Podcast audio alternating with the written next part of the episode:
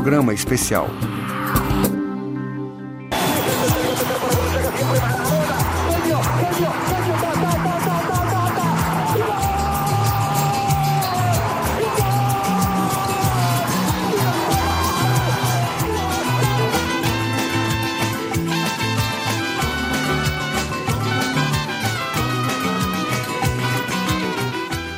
Bienvenidos a este especial sobre Diego Maradona, el astro argentino del mundo del fútbol, fallecido anoche en su natal Buenos Aires. Para hablar de Diego Maradona, su huella en la historia del fútbol, su vida y la carga simbólica de esta figura que va más allá de las fronteras del fútbol, hemos invitado al jefe de la redacción de deportivas de Radio Francia Internacional, Alejandro Valente. Buenas tardes, Alejandro. Hola, Andreina, ¿qué tal? Y también contaremos en directo con nuestro corresponsal en Argentina, Juan Luis Boucher Empezamos pues esta misión especial. El del mundial. Para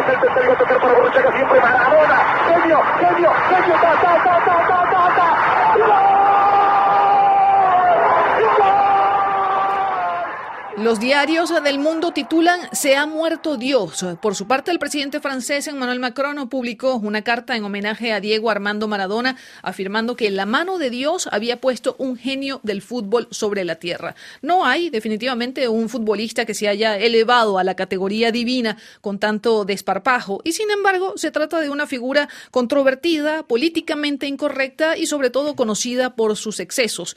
¿Qué simboliza Maradona? Es la pregunta que Lucille Jambet eh, le hizo al sociólogo del deporte, estudioso de la carrera de Maradona, Fernando Segura Trejo, mexicano de origen, pero residente en Argentina durante varios años. Lo escuchamos. Sí, es, es un, un, mito humano con sus defectos, eh, con sus virtudes, con su sonrisa, con sus caídas con esa capacidad para levantarse, para reinventarse. ¿Es un dios? ¿Es un diablo? Ciertamente un diablo no, no lo es. Eh, un dios sí para, para muchas personas. Yo creo que la mejor definición que cabe es un mito y hasta hace unas horas era un mito viviente ahora que ya no está más en este mundo, pasa a ser un mito como los mitos que, conocemos y cada vez eh, su leyenda creo que va a ir creciendo en el tiempo. Es decir, todo lo que hizo en una vida de 60 años, yo lo definiría más que como un mito. Sí hay eh, ciertos elementos religiosos que se mezclan. Hay una iglesia maradoniana en la ciudad de Rosario que se ha expandido por el resto del país, que tiene fieles en otros lugares del mundo, pero lo veo más como un culto hacia el fútbol. Yo insisto en la palabra mito. Era Fernando Segura Trejo, sociólogo del deporte, pero vamos con Alejandro Valente, quien está en nuestros estudios. Alejandro, gran parte de ese mito del que nos hablaba el sociólogo Segura Trejo tiene sus raíces en los orígenes de Diego Maradona. Háblanos un poco de, de dónde viene Maradona. Digamos que Maradona viene de una familia muy humilde, sus padres... Eh, Don Diego y Doña Tota venían del norte de Argentina, de la provincia de Corrientes, habían ido a trabajar como mucha gente en aquellos años 60 que migraban hacia la ciudad para tratar de encontrar mejores condiciones de vida. Se habían instalado en un barrio muy humilde que se llamaba Villa Fiorito. Su padre tenía un trabajo muy duro, en, eh, trabajaba los cueros, eh, eh, era una familia numerosa, con muchas hijas, con, luego Maradona fue el mayor de los varones y hubo otros que vinieron Eh, entonces la vida no era fácil y gran parte del mito de que hablaba Fernando Segura Trejo reposa en el hecho de que Maradona, saliendo de tan bajo, llegó a tener en pocos años, siendo todavía adolescente, eh, gracias a su talento con la pelota, la capacidad de poder permitirse prácticamente todos los lujos, todo lo que podía desear. Y esa especie de ascensión meteórica ha suscitado evidentemente la admiración de, sus compatriotas, de muchos argentinos que se identificaban eh, en su voluntad de poder tener una suerte similar y veían en Maradona al que había logrado realizar sus más grandes anhelos. Bueno, y justamente eh, ese mito es el que se llora hoy en todo el mundo, pero sobre todo en Buenos Aires. Y ahí está nuestro corresponsal, Juan Luis Boucher, quien ha estado al lado de las miles de personas que se han volcado a las calles luego del anuncio de la muerte de Maradona. Juan Luis, te saludamos desde París. Cuéntanos cuáles son o quiénes son los argentinos que hoy lloran a Maradona. Buenos días, Andreina y todos. Buenos días, Alejandro. Eh, mira, en realidad prácticamente todos los argentinos lloran hoy a Maradona. Creo que eh, ahora con su muerte eh, queda la figura, la figura histórica, queda el mito, eh, queda el gigante, que queda el personaje y mucha gente olvida las Mm, cosas discutibles de las peleas que pudo tener, sus excesos, las cuestiones políticos, políticas. Y hoy son todos los argentinos, sobre todo los argentinos de a pie, la gente más humilde, pero no solo ellos, también la gente de clase media que está haciendo fila en este momento para entrar a la Casa Rosada, donde se encuentra el féretro de Maradona, donde se encuentra su familia. Eh, yo estuve allá a primera hora de la mañana, hace dos horas, y ya estaba llena de gente la Plaza de Mayo. Eh, muchos salen de ahí, después se entra por la derecha, se da la vuelta y se sale por la izquierda. La gente que sale, muchos de ellos están realmente llorando, muy emocionados. Es todo el país que llora a un mito en este momento. De hecho, eh, se prevé que estas exegias van a durar hasta las 16 horas. En este momento son las 9 y 19 en Buenos Aires, pero también podría ser que se eh, prolongue esta situación por la cantidad de gente que todavía sigue llegando a la Plaza de Mayo.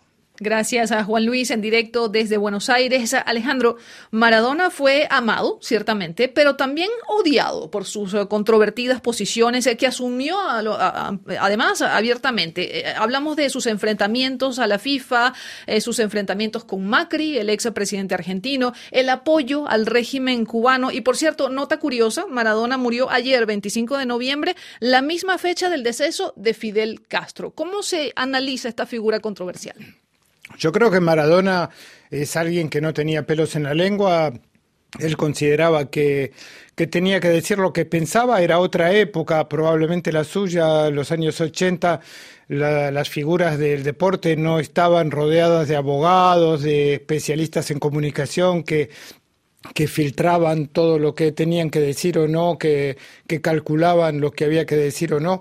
Maradona nunca tuvo problemas en decir lo que pensaba, se enfrentó con la FIFA por múltiples razones, fue, pagó un precio muy duro por ello, puesto que fue suspendido dos veces por, por la FIFA por razones que no eran verdaderamente de dopaje, sino de consumo eh, de cocaína en un caso a título individual y por el otro por un error en un producto que contenía efedrina, que era un producto autorizado en muchas partes eh, del mundo y en particular en Estados Unidos. Pero bueno, pagó un precio alto, pagó un precio alto en Argentina por sus choques con Menem y luego con Macri. Eh, pero bueno, y, en Italia evidentemente también, porque él, aunque no se enfrentó con las autoridades italianas, se enfrentó con, con la potencia del norte de Italia al defender a los napolitanos. Eh, eh, de la manera en que lo hizo y eso también le costó le costó su precio le suscitó eh, un gran rechazo en mucha parte de lo que eran los italianos pero bueno Maradona era así él decía que él su, su, objetivo en este mundo era dar felicidad a la gente y que luego lo demás no le importaba, que lo criticaran o que no lo criticaran, que consideraran que no tenía un comportamiento ejemplar. Él decía, yo no pretendo ser un ejemplo, yo quiero vivir mi vida y es todo.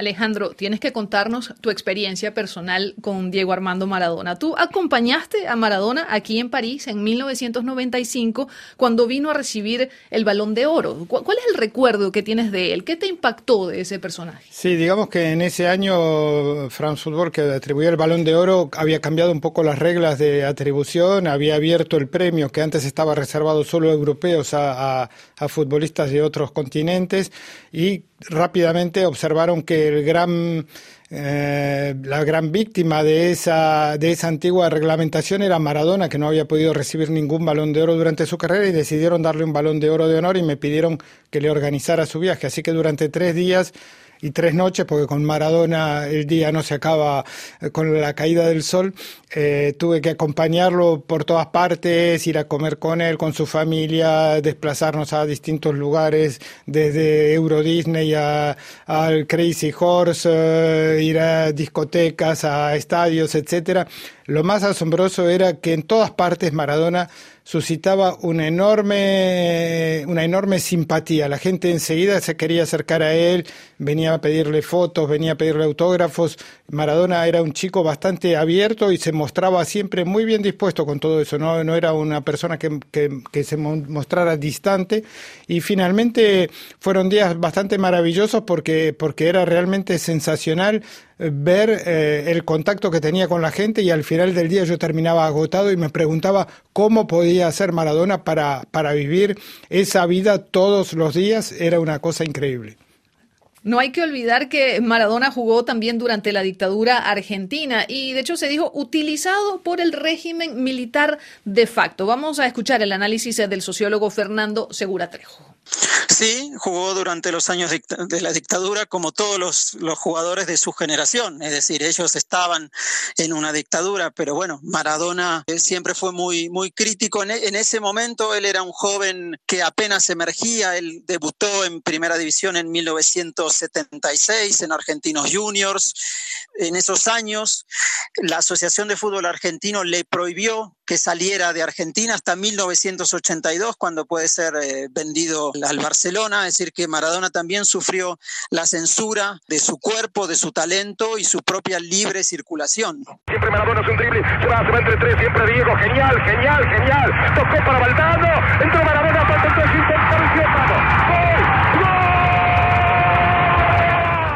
Y este es uno de los goles eh, más célebres eh, de la historia. México, 22 de junio de 1986, eh, Diego Armando Maradona se convirtió en una leyenda del fútbol en el partido de cuartos de final entre Argentina e Inglaterra, apuntando dos goles, y uno de ellos conocido como la mano de Dios. Alejandro Valente, ¿este es un gol con trampa en un contexto de guerra? ¿Qué dices? Sí, evidentemente en ese partido Maradona mostró un poco sus dos caras, la genial con un gol excepcional y la de tramposo, podemos decir, o de, del chico que se, que se la rebusca para, para que no lo vean eh, finalmente cuando hace algo incorrecto. Y pienso que él sintió un placer particular en, en hacer eso frente al equipo de Inglaterra. Recordemos que, que, cuatro años antes había tenido lugar la guerra de las Malvinas entre Argentina e Inglaterra y para todos los argentinos ese partido tenía un sabor muy especial y el hecho de haberle ganado a los ingleses marcando por un lado un gol excepcional y por otro lado habiendo hecho una, una maniobra tramposa que que no podía más que doler aún más a los ingleses. Pienso que hubieran sufrido menos perdiendo con un gol normal que perdiendo de esa manera. Ellos que inventaron las reglas del juego y que finalmente reivindican un, un respeto hacia esas reglas, ¿no? Pero bueno, yo creo que eso es eh, eso contribuyó mucho al mito de Maradona y finalmente probablemente lo que más va a quedar en el recuerdo de la gente es, es, el recuerdo del jugador y sobre todo del jugador que ese día deslumbró a todos tanto por su osadía y su desfachatez como por su talento técnico. Y justamente el árbitro de ese duelo, el tunecino Ali Benacer, recuerda ese momento. Como había dos barras, no sabía en cuál de las dos había pegado el balón. El juez de línea búlgaro era árbitro como yo. La FIFA pedía que si mi colega estaba posicionado mejor, su intervención debía prevalecer. Yo tenía mis dudas, entonces miré a mi colega, quien me, quien me confirmó el gol. Después, Maradona me vino a visitar a mi casa. Pasamos una tarde muy amena con él y su mujer.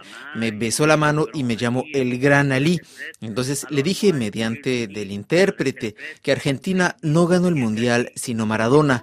Y me regaló su camiseta, la firmó, poniendo para Ali mi amigo eterno. Era una leyenda del fútbol, un genio. Y luego también eh, vamos a, Italia, a Nápoles, que es el tercer escenario de gloria del astro del fútbol. El sur de Italia llora también la muerte de Maradona que llevó a la gloria, al Napoli, justamente. Así lo recuerda Xaviero Passaretti, presidente del club Tengo la certeza que un 80% de los hinchas napolitanos han llorado o están llorando por la desaparición de Diego Armando Maradona, porque fue algo especial, excepcional en el mundo del fútbol. Es la persona que nos permitió conseguir dos escudetos, la Copa de la UFA, una Supercopa, la Copa de Italia.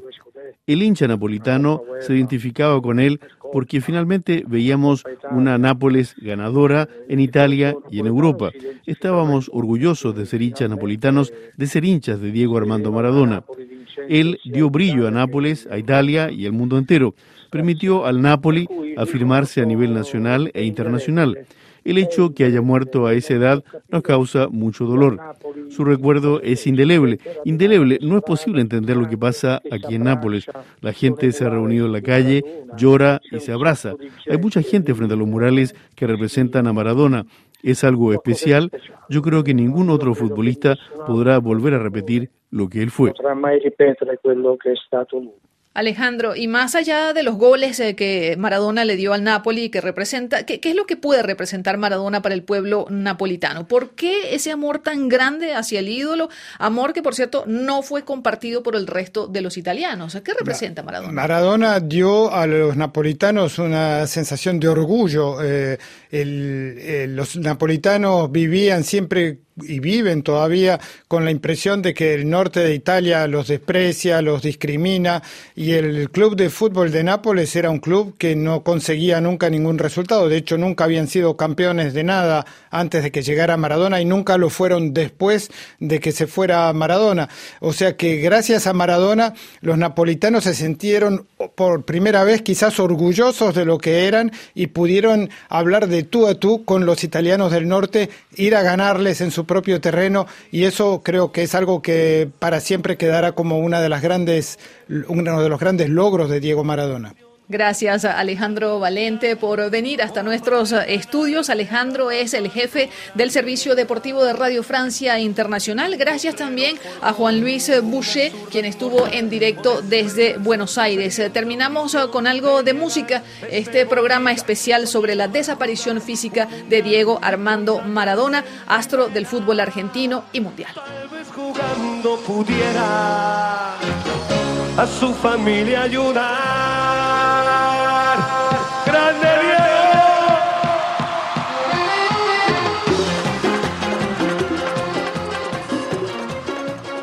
RFI